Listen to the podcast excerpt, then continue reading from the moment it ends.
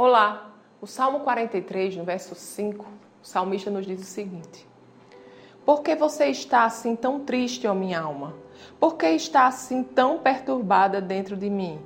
Põe a sua esperança em Deus, pois ainda o louvarei. Ele é o meu Salvador e o meu Deus. Amados, a Bíblia, de uma capa a outra, não nos promete uma vida sem problemas. O próprio Jesus nos disse que no mundo nós teríamos aflições, mas ele também disse: tende bom ânimo, porque eu venci o mundo.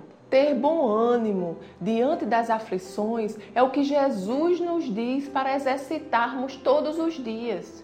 Então, diante de circunstâncias adversas, diante de problemas, sabe, não dê vazão à perturbação. Não deixe que a ansiedade e as aflições dessa vida tirem a sua paz. Não, coloque a sua esperança em Deus. Deposite a sua fé no que ele diz sobre você, sobre os planos que ele tem para a sua vida. Não há motivo para desesperança. Não, olhe para o futuro. Deus preparou um futuro de paz para nós.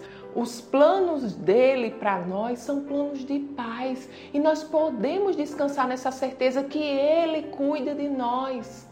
Sabe, diante da aflição, diante da adversidade, não dê vazão à tristeza, mas confie em Deus. Coloque a sua esperança em Deus, porque Ele é o nosso Salvador, o nosso resgatador, o nosso dono. E Ele sempre tem um plano, Ele sempre tem uma saída.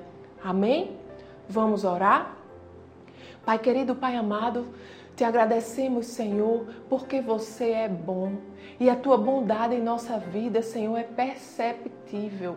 Obrigado, Senhor, porque seja o que for, Senhor, que enfrentemos, Pai, qualquer aflição, qualquer adversidade, medo, Senhor, oh Pai, obrigado porque você está conosco, você nos fortalece, você nos guia e você nos mostra o caminho a seguir. Obrigado, Senhor, porque escutamos a tua voz voz. Em nome de Jesus.